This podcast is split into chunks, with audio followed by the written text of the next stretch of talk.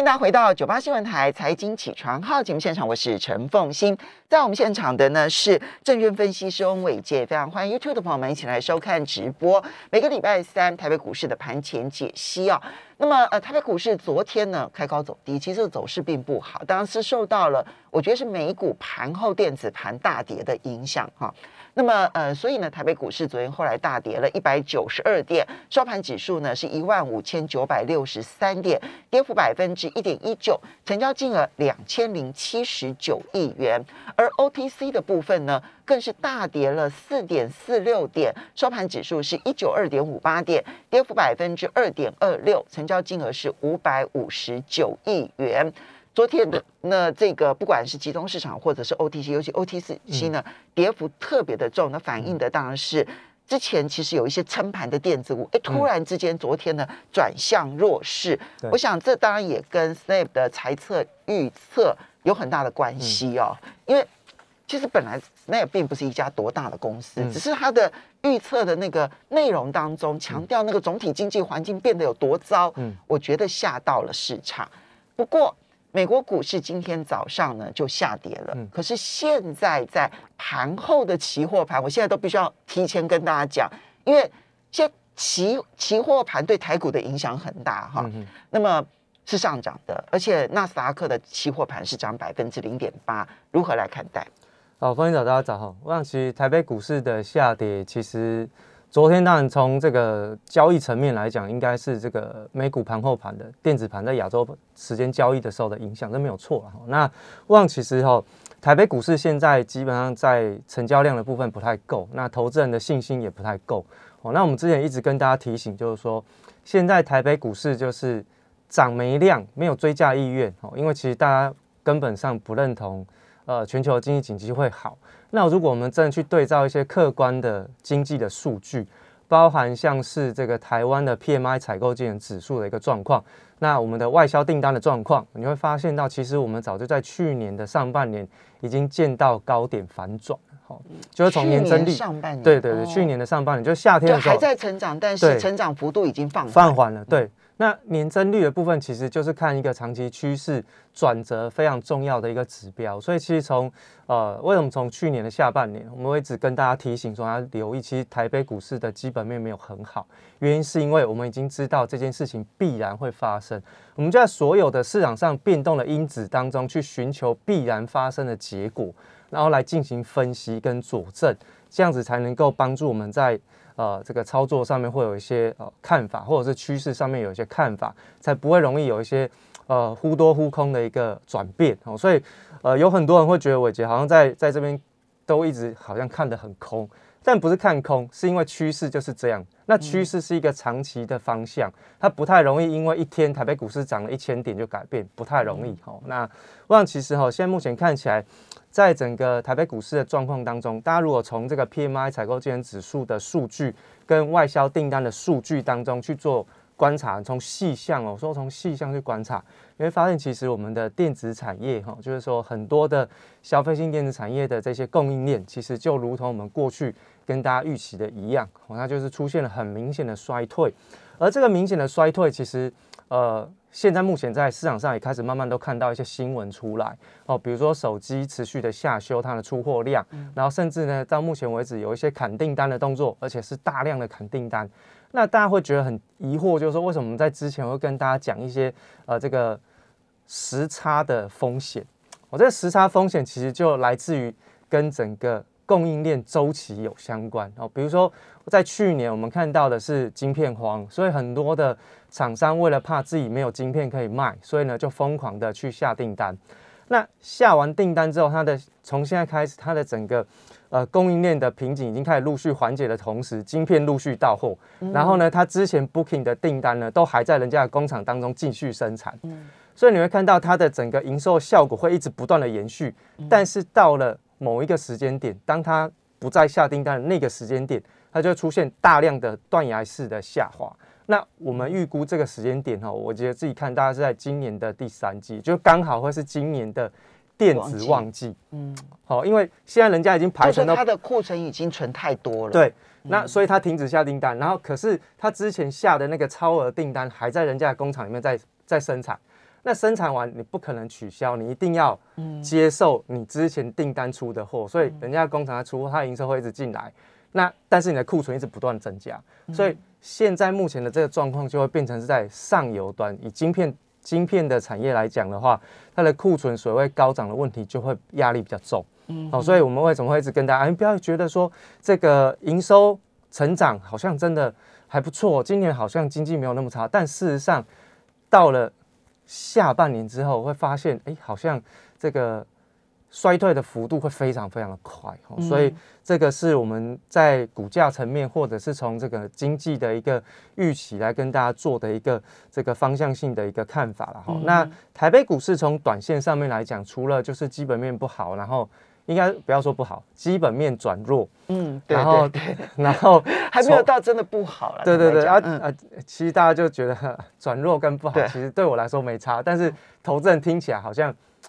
不是不好，有点不舒服。应该讲说，经济基本面没有说到负成长这个样子了。基本上它就是它只是成长不再如放缓，成长放缓。对，好。那成长放缓的过程当中，其实还是会影响到定价了哈。因为其实过去的台北股市，它的整个指数的定价是比较有一点点偏多，哎，超过了，严重的超过了一点点。好，那短线上面来说哈，台北股市。呃，四月二十七号这低点一直没站上，我们一直讲说台北股市要破底翻，嗯，那可是四月二十七号这低点又站不上，嗯，好，那台积电呢一度站上之后又跌破，哈，在上个礼拜同一个时间，就礼拜三的时候，台北股收收市哦，收盘的时候，台积电有站上四月二十七号，嗯，我那时候觉得哎还不错哈，台积电终于领先台股站上一个非常重要的点位跟关卡，就没想到呢，没几天它跌破了，嗯，好，所以其实这就变成是一个。上个礼拜因为台子期结算哈，所以其实对于全指股的方向来讲，它可能短期会有一些变化，因为它需要利用全指股的撑盘来进行这个期货转仓的动作。那总归来讲呢，台北股市四月二十七号低点是没站上。那另外呢，就是五月十九号，目前它的有一个空方缺口哈，那空方缺口是没有封闭哈。大家觉得说，哎，五月十九号这空方缺口不是封闭吗？各位收盘站上才算封闭，它就差几点？我若没记错，我昨天算好像差十六点，嗯，就差那十六点，没站上就是没站上。五月十九号的空方缺口的话，要回补全部回补完的话，要一六一七二，没错，对不对？好，那那前天的高前天的收盘是一六一五六，对，一一六一七六跟一六一五六，真的。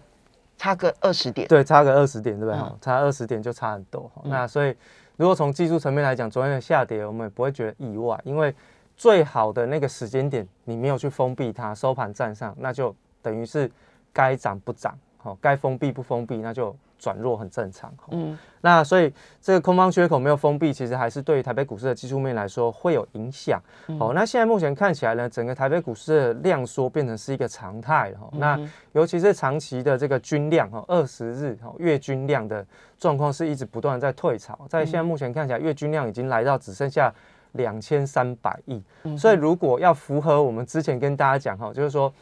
这个。下杀要爆量，要至少是月均量的两倍的话，那刚好就四千五百亿。嗯，好，刚好就四千五百亿嘛，对不对？好，所以其实现在目前看起来涨没量，那就只能期待下杀爆量来进行筹码来换手跟洗盘。嗯，这虽然过程有点痛苦，但是这是必要经过的一个这个过程然后，所以很多的。投资人就是可能在操作上面要特别小心一下风险。嗯，那当然，现在目前看起来，如果台北股市要快速度的翻多，从月季线的扣底值来讲，虽然它的反压还是很重，但是我们也要是也是要给大家一丝丝的希望了哈，就是说多方要怎么样才能够让整个趋势能够有机会在短期扭转，就是把五月六号的空方缺口收盘的时候站上。好，五月六号空方缺口，这个是我们过去一直跟大家讲，就是大概在季线附近。五月六号的空方缺口是在一六六九六，就一万六千七，好不好？所以一万六千七百点要先站上。对，哦，那刚好就是在一万六千八之前，我们跟大家讲过颈线的位置，哈，一六八零零。好，那这个地方一六七零零如果站上的话，那五月十九号空方缺口当然站上了。对，没错。然后甚至于四月二十七号的低点也当然站上了。对，没错。好，所以呢，你觉得多头的攻击指标是一六七零零？对，多头如果说真的要翻为一个比较短期，大概比较有明确的一个波段的上涨，嗯，这个空方缺口站上啊，台北股市可能在那个供给的力道上面稍微比较强，哦，所以当然这个位置的封闭其实要很多条件的配合，那包含像是在台北股市的条件，它的整个结构上面就要有一些转变。我们看到最近这一两个礼拜，大概台北股市就不外乎就三个族群在轮动。电子股当中的半导体，主要是半导体。那另外呢，是在金融类股的涨涨跌跌在撑盘。再来一个就是航运类股，就这三个板块在轮动。哦，那我们之前有跟大家讲过，就是这一波主要是电子股的 IC 设计在领涨。那这个 IC 设计呢，在昨天哦，就刚好跟这个上柜的指数有关的这些高价股。全部都崩盘，真的被杀的很惨。对，所以为什么昨天的上柜会跌很惨呢？那高价类股都跌嘛。嗯。那呃，股王争霸战的这个信华跟细力 KY 哈，都已经打到快跌停板，哎，这很可怕哈。所以大家不要觉得说，哎，好像这个中小型类股这个下跌，就是股性很很活泼，然后上涨的时候都只看到哎它涨得好凶，但是其实它跌的时候速度很快，因为它的。流动性是不太好，所以回过头来，我们还是跟他讲，为什么它的股价会一下子跌很快？因为它中间有缺价，就是在挂那个五档章的时候，它中间会有缺价。然后在缺价过程里面，只要有人一决定我要降价，把它换成现金的时候，一成交它就往下跳。嗯，所以你们可以去看一下它五分钟或一分钟的这个。这个它有的时候跳的不是一档两档，有时候就跳个四五档。对，所以它在整个价格的部分会有很多的缺口，会有很多跳空的缺口，一直都往下掉，因为代表其实它的流动性是出现一些问题。所以也回过头来跟大家讲，就是说现在跌数如果增加的时候，应该是会在 IC 设计啊，或者是在这个中小型的类股上面。所以其实中小型类股它的风险是比较高。好，我们要稍微休息一下。刚刚所以呢，其实嗯几个。因为就是说，不是说要看空它，而是你在指标上面有几个多方的重要的技术线型没有站上之前呢，它终究是风险非常的高。没错。那这个时候怎么样子这个持盈保泰，然后趋呃这个趋利避凶呢？我们休休息一下，马上回来。欢迎大家回到九八新闻台财经起床号节目现场，我是陈凤欣，在我们现场的是证券分析师伟杰，非常欢迎 YouTube 的朋友们一起来收看直播。好，那么刚刚伟杰呢，其实提到了就是大的一个环境，而且还特别要提醒，就是呢，之前大概呃，我想应该从四月底到现在大概两三个礼拜，最活蹦乱跳的电子族群，尤其半导体族群。其实昨天突然之间全数变弱，对，好，那就是昨天 OTC 变弱的重要原因，哈。不过在大环境里头，其实还有一点就是美元这两天转弱了，嗯，而且很快速的转弱，嗯。然后美国十年期公债殖利率呢也转也下也下跌了，就债券的价格往上涨了。我觉得这当然反映的就是呢，你现在升息升不停，终究会伤害到经济。现在这种声音已经出现了。所以大家预期联准会恐怕不会一路阴到底哈，那这个东西会不会对于这个金融市场产生影响？好，我想其实哦，在讨论这个总体经济问题的时候，其实大家应该要先呃，就是说先弄懂，就是说其实这一次的通货膨胀背后的原因是什么？那我们之前曾在讲，就是说呃，通货膨胀其实它的原因有来自于两个部分，第一个是供给端，第二个是需求端。嗯，哦，那。呃，美国联总会的利率，各国央行的利率政策，其实会影响到的是需求端。对，那你对需求端的这个影响程度，其实相对是比较有限。所以，如果都是全部都是需求，就是呃，这个你的这个过度超发的货币去追求有限的生产的商品的时候，这个就是需求非常的庞大，然后造成的通货膨胀。这个用利率政策来管控一下货币的数量，是可以被解决的。但现在目前的问题是，除了这间问题之外，还叠加的是供给侧的问题。也就是全球的供给侧，包含像是之前我们看到，从这个川普开始打的这个贸易战，造成全球化的一个破碎，再加上近期的这个乌俄战争，更加深了这个问题。然后疫情的这个呃封城啊，或者是这个塞港啊，其实就告诉我们说，哎，现在这个。全球化的这个破碎的发展，其实是很明显，因为当各国的供应链都在进行重组的时候，其实对于供给端就会明显的看到供应链中断，甚至呢，在乌俄战争这期间会变成是供应中断。嗯，供应链中断是重组，供应中断是完全没有货。嗯，所以这个就是两个层次不同的问题，而供给端的问题，它并不能够透过。美联储的利率决策会议来进行解决，这个是要重新再去谈呃呃未来整个全球的这个贸易协作的模式，到底是确定这个全球化已经被撕裂了，重新要变成是一个多角化的全球。不过伟杰，你会不会觉得，你你认为联准会会改变它的基因态度吗？我觉得一定会，因为我们之前已经有跟大家讲过，你觉得会到上半年、下半年它就会放缓？我直接我直接就跟大家讲，可能就是到今年夏天。哦，那跟鲍威尔最近的讲法是不谋而合。甚至刚刚我们听到，就是那凤英姐在前在前面有一个新闻，就直接讲到，已经有人开始讲，对，所以我们接下来可能会放缓。哦，那其实很背后短期的因素，其实就其中选举啦，对，这个其中选举是重点。但是呢，其实说实在的哈，就是大家会觉得说，好像升息是伤害经济。但这个有一点点哈，就是看到结果，然后去解释它。实际上升息是为了要降温过热的经济，嗯，但只是因为常常哈，因为我们不知道什么时候才会把经济降温，所以常常有时候会升息会升过头，对，升过头，然后就压抑到经济，变成是衰退。好，所以这件事情下半年它有可能会货币政策没有那么紧缩的情况之下呢？对。那么对金融市场的影响会如何？对，我想其实哦，现在目前看起来，我们从短期的现象来看了，因为目前大概市场上大家比较容易看得到，应该就是对于电子产业的一个预估哦。现在其实普遍啊，不是只有电子产业，普遍的产业都看到一个问题，就是库存的压力其实是开始显现。我们从上个礼拜的这些什么沃尔玛、Target 的这些零售销售商的崩盘，你会看到。库存数据的压力。第二件事情，最近在市场上面已经开始慢慢发酵一件事情，晶圆代工产业的过度资本支出会造成它未来的压力。第三件事情就是极短线，我们看到就陆陆续续有一些砍单需求不振的一个影响。所以这三个重点会影响到未来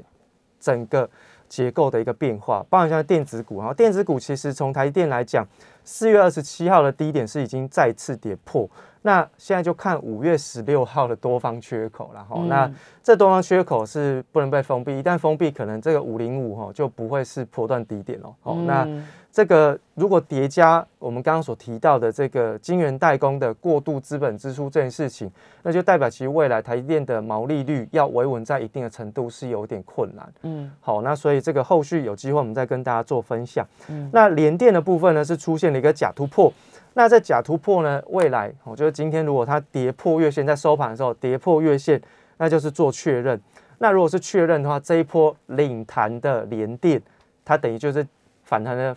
这个反弹的这个行情就结束。那反弹行情结束，不代表它一定会再崩啊，它可能就是震荡整理。那股价反正就是用时间或空间去进行修正，那就看筹码的变化。那联发科的部分是已经跌破月线，那同样我们刚刚特别提到库存的压力跟砍订单的一个状况。那呃，联发科的公司派其实是以今年的业绩，那我们刚刚有讲过嘛，今年的业绩应该都已经确定的差不多。最重要的关键是看今年第三季的订单状况。那另外瑞昱的部分是比较强势 IC 设计，大型的，那也跌破了五月十六号大量低点，然后就转弱，还没有站上这个低点之前，其实它是相对比较偏弱。那联勇的部分其实一直都没有办法去站上四月二十九号的大量低点以上，所以它的股价形态是相对比较偏弱。那可能就可以看到，其实瑞昱跟联勇，甚至在联发科的部分，过去的反弹。会变成是以盘代弹哦，以盘代涨的反弹。那如果是该弹不弹，那就是比较偏弱，更弱了。对，那另外就是高价 IC 设计轮流转弱的问题哦。包括像信华最近的一个下跌，其实代表伺服器的市场是出了状况的。那广达的崩盘就可以做印证，因为一个是上游的晶片，另外一个是下游的代工哦，所以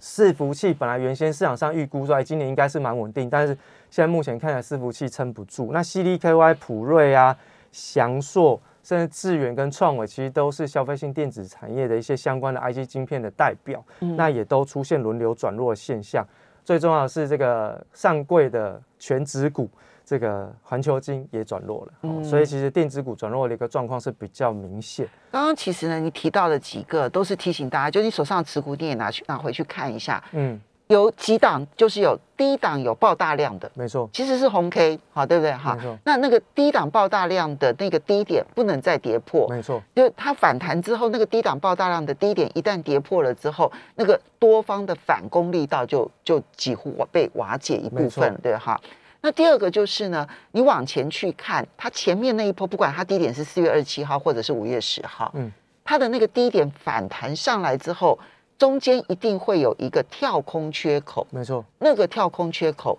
不能回补，一旦回补又是空方占上风了，所以这是每一个人都可以检视自己个股的方法。没错。嗯，那另外就是我们再跟大家讲一下船产，就是航运类股。那航运类股就一个评语，评语很简单，就是航运类股其实一直都是经济全球经济景气的领先指标。有没有发现，其实航运的运价指数连跌十七周之后止跌了，没有再跌，但它没有反弹，对不对？嗯那其实为什么会这样？其实代表全球经济景气在衰退啊。所以它就礼拜一反弹一天。对，所以它就嗯全球经济景气在衰退。那其他的包含像长隆跟阳明，我们的看法是没有改变的哈。那只是说现在目前看起来它可能就是一个横盘的格局。那航空类股跟散装也是一样的。嗯那金融股呢，就是我们以指数来看，守住五月十二号的长黑低点。嗯那么如果跌破就很麻烦哦。这个嗯长黑的低点能够守得住，那至少可能在短波段当中，如果台北股市有反弹，金融股可能会有机会跟着台北股市反弹，因为它必须要站回到年线以上。如果金融股呢连年线都站不上，那代表后面在第一季财报公布完之后，金融股可能第二季的财报也会有更大的惊喜在等着大家哦、所以这这个个你讲的惊喜是真的是是讽刺的还是真的是讽刺的。OK，对，对因为这一定要讲清楚，因为这个关键时刻一定要讲清楚。因为年限非常重要，金融股跌破年限站不上。你看过去金融股的这一波的反弹，其实它是用横盘的欸，它很少就是没有这种角度的反弹，很少。那如果是这样，那就代表短期可能有资金在撑金融股，为了要撑住台北股市的指数，但是就未来的基本面来讲，金融股还是偏弱，所以嗯对于金融股来讲，我认为接下来就是说，这个五月十二号长黑 K 棒的这个低点，只要一旦再被跌破的话，那可能在过去这一两年投资金融股的投资朋友可能会。呃，这个压力会更重一些哦。嗯最近可能是只有一个季度的季线被跌破，可能大家会觉得好像还 OK，没有什么感觉，成本低的。嗯但是如果这个低点被跌破，那可能压力会更大一点点。好，所以刚刚呢，其实在分析，不管是以半导体为主的电子股，或者是航运，或者是金融，都不是说你百分之百一定它未来只有下跌没有上涨，不会，它当然也会有反弹。可是呢，反弹的时候呢，几个关键的观察方式提供给大家。对，那么因为老手死在山山坡上，这点是要特别提醒大家的。我们要非常谢谢翁伟杰，要非常谢谢大家。